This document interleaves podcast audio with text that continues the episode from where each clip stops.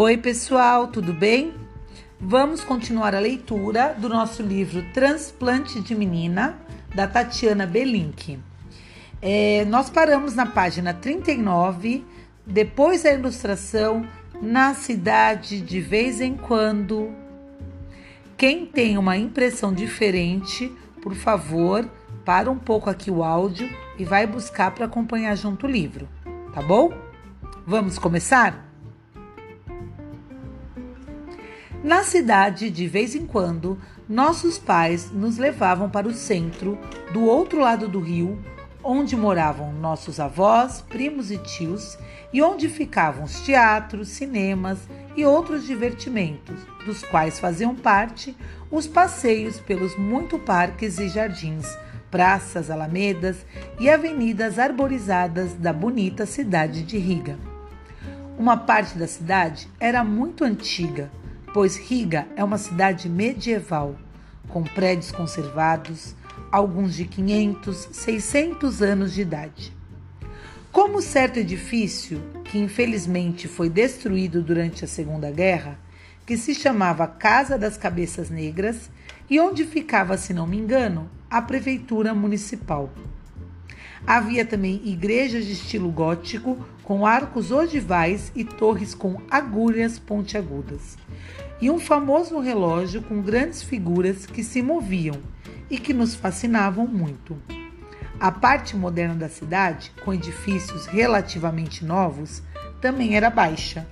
Os prédios tinham quatro, cinco andares, boa parte sem elevadores Subir e descer escadas fazia parte do cotidiano das pessoas. Arranha-céus não existiam.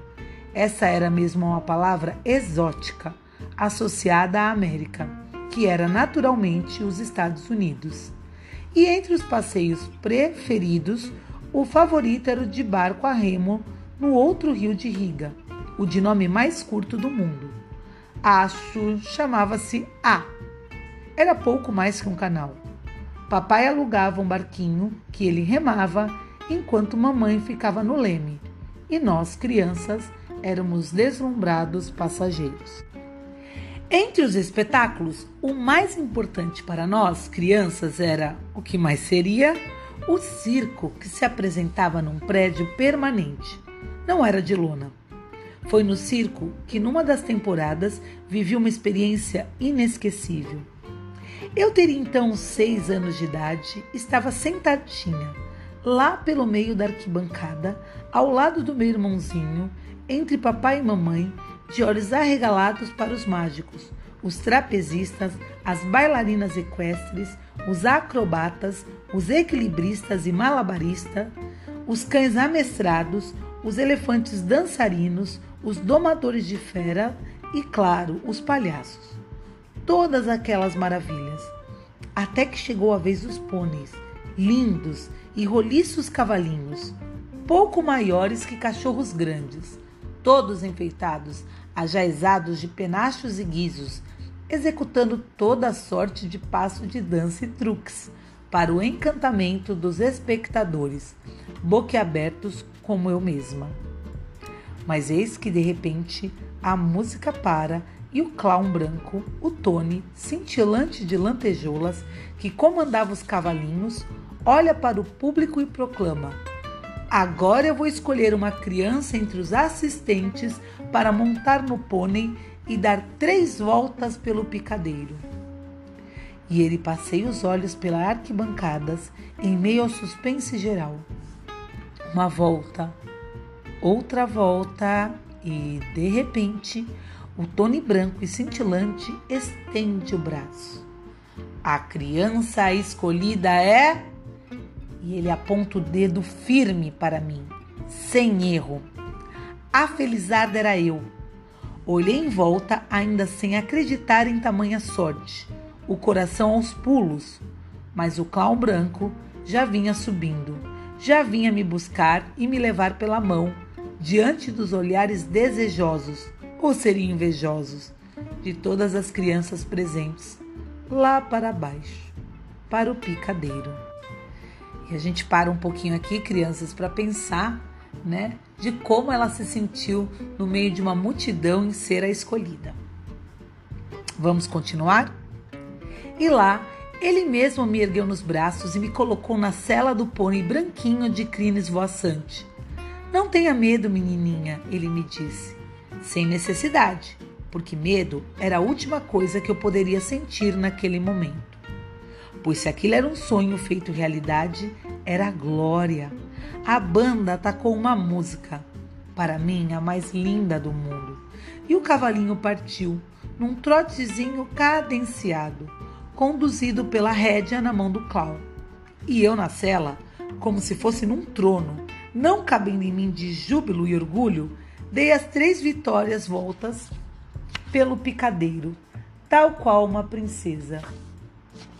Dei as três vitoriosas voltas pelo picadeiro, tal qual uma princesa, diante de toda aquela multidão que aplaudia, que me aplaudia, pensava eu. Nunca mais esqueci a emoção maravilhosa daquele momento, sem par da minha infância. E até hoje eu amo o circo e a gente do circo. Mas nem todas as emoções de que me lembro muito foram tão boas e gostosas. Algumas foram até bem ruins e muito mais assustadoras do que as bruxas e vampiros que escapavam da clarabóia escura no teto do meu quarto. Como, por exemplo, o que aconteceu com a nossa cadelinha Eshika, uma pincher miniatura bem mais velha do que eu e que mancava de uma perninha traseira quebrada numa briga com um gato. Ainda antes de eu nascer, foi quando a bichinha foi atacada diante dos meus olhos pelo cão policial de um vizinho da nossa dacha. O canzarrão poderia ter matado a pobre Extra com uma bocanhada ou mesmo uma patada mais forte se não fosse meu grito de terror e a intervenção providencial de mamãe, que conseguiu enxotar o inimigo. Mas aquela cena curta e violenta os rosnados terrificantes do agressor e os ganidos desesperados da minúscula cadelinha, que caberia inteira na bocarra do monstro, me deixaram tão apavorada que passei noites e noites sem poder dormir. E ainda, anos mais tarde, quando eu queria dar um susto daqueles, era só dizer baixinho ou mesmo só pensar o cachorrão de Hectica para meu coração disparar e eu reviver numa espécie de curtição perversa a tremedeira que me deu aquele dia. Acontecimento importante na minha vida pré-Brasil foi uma visita que fizemos durante três meses à grande cidade de Leningrado, atual São Petersburgo, onde eu nasci e de onde meus pais voltaram comigo para Riga. Tínhamos muitos parentes lá e ficamos hospedados em casa de uma tia, onde acabei passando meu nono aniversário natalício. Essa visita me impressionou muito pela imponente beleza da antiga capital, São Petersburgo, construída pelo imperador Pedro o Grande. Toda planificada por arquitetos europeus, na maioria italianos e franceses, ostentava largas avenidas, praças e monumentos majestosos, belos palácios, ricas igrejas, esfinges patrulhando as pontes da avenida marginal do rio Nievá, que banha a cidade. Tudo espaçoso, elegante e bem cuidado. Lá tive ocasião de assistir a alguns bonitos espetáculos, um balé e duas operetas, que curti muito. Mas o que marcou mais foi a visita ao Museu do Hermitage, o maior do mundo, instalado num palácio imenso e tão rico que diz a lenda que se alguém fosse parar um minuto diante de cada quadro, escultura ou objeto lá exposto, poderia entrar no prédio criança de colo e sair velho de 80 anos. Exageros à parte, o fato é que o museu é riquíssimo mesmo. E claro, eu só pude ver uma parte ínfima dele mesmo passando quase a correr por alguns de seus imensos salões. Mesmo assim, vi várias coleções de obras-primas de alguns dos maiores pintores e escultores no mundo. E foram visões que não esqueci mais e que fizeram nascer em mim o interesse e a vontade de conhecer e amar as obras de arte pelo resto da vida. Hoje nós terminamos a leitura e eu queria fazer uma proposta para vocês. Abrirem um caderno de português, escreverem livro de apoio transplante de menina e escolherem uma lembrança, uma memória, boa ou ruim, que vocês já viveram ou que vocês se sentiram especial, como a Tatiana quando foi escolhida para subir no cavalinho, ou talvez que vocês ficaram meio aflitos, como no caso quando a cachorrinha dela brigou com o cachorrão. Caso vocês não lembrem de uma memória, peçam ajuda aos seus pais, tá bom? Até a próxima leitura. Beijinhos no coração, Ana Lu.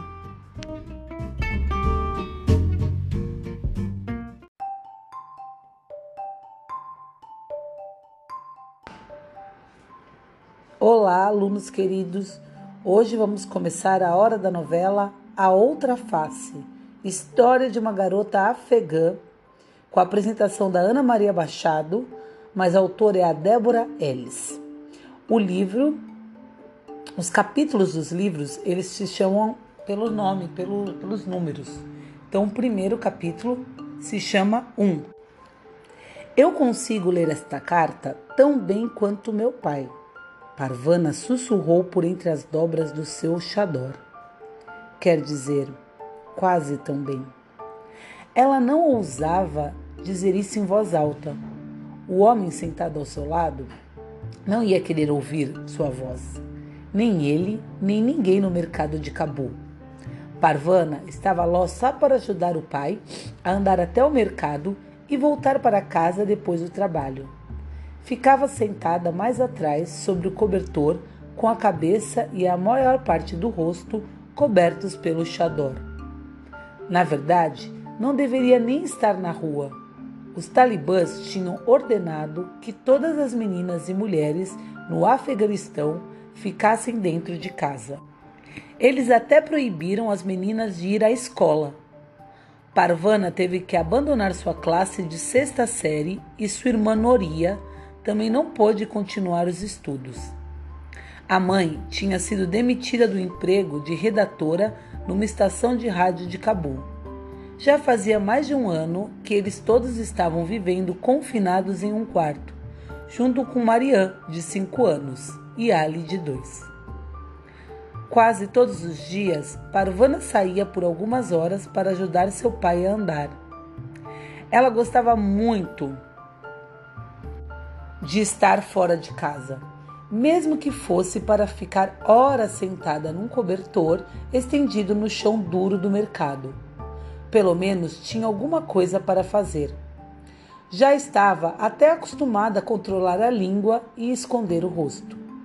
Para uma menina de 11 anos, Parvana era bem pequena. Por isso, em geral, conseguia passar despercebida e ficar na rua sem ser questionada. Preciso desta menina para me ajudar a andar, dizia seu pai, apontando a própria perna aos talibãs que por acaso perguntassem. Ele havia perdido a parte inferior da perna quando a escola onde dava aulas foi bombardeada. E de alguma forma ele também tinha se ferido por dentro. Estava sempre cansado. Eu não tenho filho homem em casa. O que tenho é apenas um bebê, ele explicava.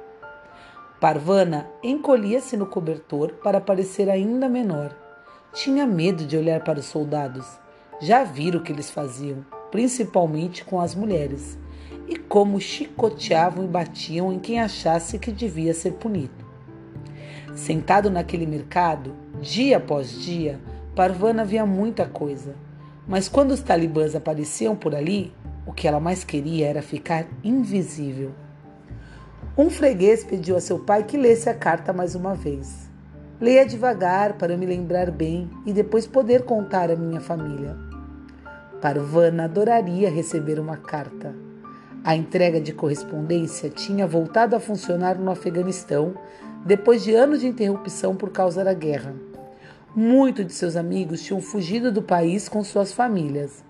Ela imaginava que estivessem no Paquistão Mas, como não tinha certeza, não podia escrever para eles.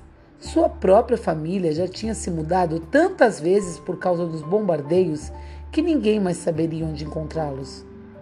Os afegãos estão espalhando sobre a terra, assim como as estrelas no céu, seu pai costumava dizer.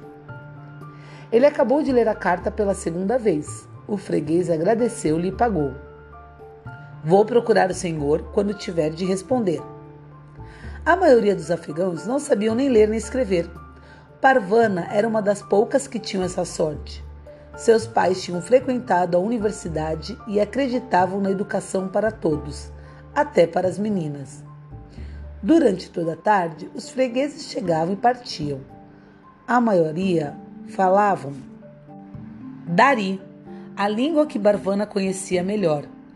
Se alguém falasse Pashtu, ela conseguia entender a maior parte, mas não tudo. Seus pais também sabiam falar inglês. O pai tinha cursado faculdade na Inglaterra.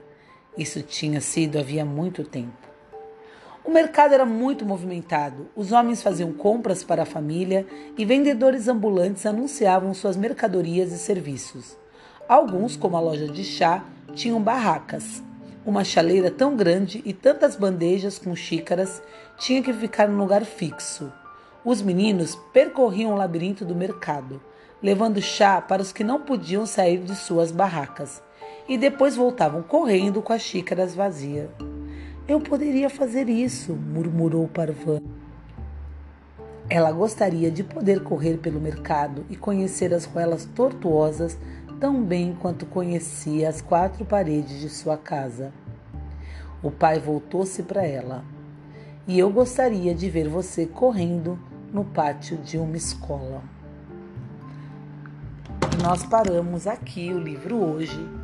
E eu queria que depois que vocês escutassem a história, somente né, aquela leitura de prazerosa, a leitura só com a escuta ativa, vocês pegassem um caderno de português, coloquem o título Hora da Novela, primeiro capítulo, e quando fosse escutando novamente a voz da Ana Lu, pensasse o que tem diferente lá em Cabu daqui, da nossa cidade de Santos. Nós também estamos passando por uma fase de confinamento, mas o que, que essa menina vive que é tão diferente da nossa realidade? Um beijo no coração de todos vocês. Logo, logo eu continuo esse primeiro capítulo.